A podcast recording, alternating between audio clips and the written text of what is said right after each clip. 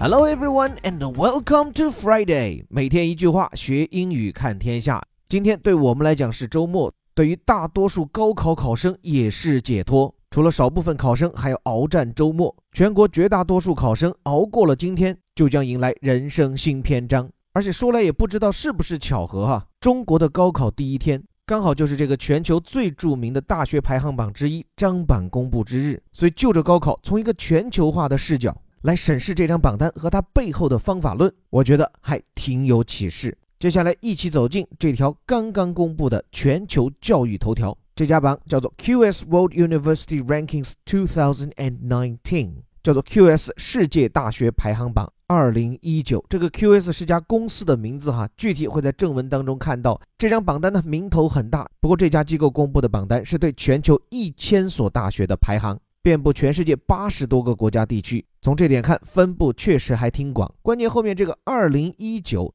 这个应该算是各家大学排行榜的套路。虽然你看这是二零一八年上半年就公布的榜单，但它的主要功能是对那些申请二零一九年入学的考生起指导，而且把版本往二零一九上取，感觉整个榜单的生命力就会长一点。显然这是市场营销的考虑，It is an obvious marketing concern。那重点是今年榜单的排名，MIT 麻省理工学院 named world's best university for record-breaking seventh consecutive year。麻省理工学院再次夺魁已经不算新闻，关键是打破纪录，拿下七连庄。这话当中四两拨千斤的谓语动词是 name means to give someone a certain title，指的是把什么名号给予某人或某物。这里呢，由于是标题，所以虚词有所省略。说全了，应该叫做 MIT is named 或者 was named 是什么？World's best university 是全球最好的大学。而且啊，for record-breaking seventh consecutive year，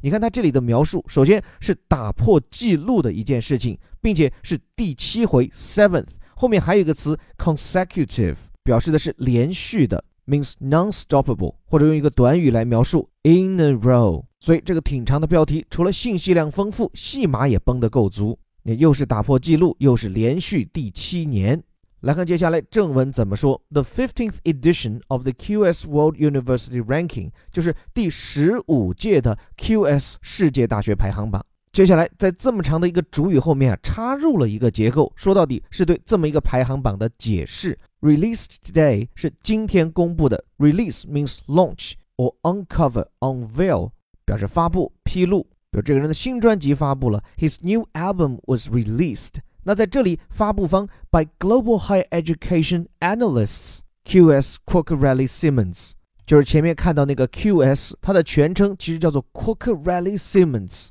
名字好长好绕，其实它应该是两个创始人的名字。我还专门去做了番搜索，但能查到的只有前面这位 Quacquarelli，这是一个意大利姓氏哈。后面这个 Simmons，我估计也是个姓氏，但在 QS 他家的官网上我找不到这个人，估摸着在这家公司的创业背后也有什么故事。就这里顺带说一嘴哈，就 QS 这家机构最早其实就是这位 Quacquarelli，他在美国宾大的沃顿商学院读 MBA 期间，这位是特朗普的校友哈，搞的一个学生创业项目。最早就是给各个大学的 MBA 项目排名，就后来呢，这个创业项目还拿到了启动资金。从一九九零年开始啊，非常早就开始专注于做教育机构评级这件事。后来做到两千年左右，就和《泰晤士报》旗下的《泰晤士高等教育增刊》，当然现在改名就叫《泰晤士教育》这本杂志，大家一起做了这个世界大学排行榜。但后来做到前几年，两家就没有继续合作，而是各做各的。所以现在。全世界范围内比较有影响力的全球大学排行榜有三家，一个是这个 QS，还有一个是《泰晤士报》，另外还有一个就是中国的上海交通大学给到的全球大学排行榜。而这当中呢，这家 QS 因为资格比较老嘛，而且方法论比较公开，应该说从权威性到影响力都是三家当中最大的。所以回到这里，对这家 QS 的机构，对它的注解是 Global Higher Education Analysts。是全球高等教育分析公司。这里这个 analyst 分析员，他把它写成复数，就可以理解为是分析员的结合，或者是一个分析团队。那么由这家机构所发布的第十五年版的 QS 排行榜干嘛呢 Since MIT hold outright the record it previously shared with Harvard University。就说今年的榜单上，MIT 是超越此前在夺冠记录上和他平起平坐的哈佛，稳稳地创造了新的记录。这话里很有意思的词啊，outright 这词原本也可以做形容词，表示的是彻底的、坚决的。It means clear and complete，所以取得一场完胜叫做 make an outright victory。而在这里呢，实际上把 outright 是用作副词，说白了就是修饰整个 hold the record 取得记录这件事。所以英语当中有时候说叫大获全胜，就 someone won outright。这里呢，我就可以把它翻译叫做 MIT 取得新纪录，可以说是干脆利落，直接干掉的就是隔壁对手，同在波士顿的另一所顶尖学府哈佛。而且注意后面这小半句，it previously shared with Harvard University，这其实是一整个从句，把它说全了，应该是 the record that it previously shared with blah blah blah，就表示这样的一项记录，此前啊，它是与哈佛大学。共同享有。言下之意，在过去的十五年当中，哈佛也曾经六次登顶排行榜冠军。但在过去这七年，世界最佳大学的名号都由 MIT 拿下。这里忍不住还多解两个词哈。首先，副词 previously 指的是过去的，它的形容词形式，记得以前有跟大家讲，比如说翻页的时候，上一页叫做 previous，或者是 previous page。那下一页呢，当然叫做 next，或者是 proceed。另外，整个这句话，请注意一个核心句式，其实就是 A sees B do something。这个最最简单的动词 see 看见，其实是一个很好用的词，只不过我们中文当中不这么用。比如说，二零一八年我参加了高考，你当然可以说 I take 高考 in the year two thousand and eighteen。但你其实完全可以用一个更花俏的说法，叫做 The year two thousand and eighteen sees me take 高考，或者叫 take the college entrance examinations。所以说到高考，说到高等教育，这张最新出炉的榜单确实信息量满满。先说说大家比较感兴趣的，究竟谁都榜上有名？排第一的是 MIT，大名鼎鼎的哈佛居然只屈居第三。亚军的位置是被这些年火到不行的硅谷名校斯坦福获得。然后排第四的是钱学森老爷爷和《生活大爆炸》里面谢尔多的母校加州理工，也就是说前四都是美国学校。然后第五、第六是那对英国老冤家牛津和剑桥。我看英国媒体也很关注哈，《卫报》专门登载出来说，往年剑桥都在牛津之前，那今年鄙人母校终于打了翻身仗，牛津第五，剑桥第六。说到这儿，忍不住要卖个广告。我们在每年暑期和国庆举行的儿童和成人夏令营，带大家去到的刚好就是这六所全球顶尖大学。我们的儿童夏令营这个七月和八月就将启程前往牛津、剑桥和波士顿。而在今年的十一，我们专门为阔别了校园但依然热爱学习的社会人，组织了前往美国西岸的游学营。具体有兴趣，大家可以看我们的招募广告。另外，全球前十的学校九所都来自美国和英国。唯一跻身前十、位列第七的是瑞士的苏黎世理工学院。另外，在这份榜单上，你能看到不少的亮点、疑点，甚至是槽点。比如说，大名鼎鼎的美国藤校普林斯顿、耶鲁都没能排进前十。甚至你听听这顺序啊，普林斯顿排第十三，十四是康奈尔，十五是耶鲁，十六是哥伦比亚，排第十七位的是比去年的第二十五名还要跃升的来自中国的清华大学。可见中国的顶尖高校在这几年的跃升速度确实像是坐了火箭。相比之下，香港高校中排名最靠前的港大也就才二十五名，像是宝岛的台湾大学只能排到第七十二位。不过呢，在这份榜单上居然还有亚洲高校，而且还是两所排名在清华之上，这就是分列第十一和十二位的新加坡国立和南洋理工。当然了，具体榜单各位还可以从我们微信公众号的文字版中看到。但对于这样一份全球大学排行榜，吃瓜群众们看了年复一年，我其实更感兴趣的是这个榜单背后的方法论，就是它基于什么样的标准排定了如此的江湖座次，并且从这样的标准中我们能获得怎样的启示？我还去做了一点小调查，像这次这个 QS 全球大学排行榜，它一共遵循六个指标，比如说毕业生出去以后雇主给到的评价啦，然后学校里教员和学员数量间的比例。但在其中分量最重的一个指标，academic reputation 学术名声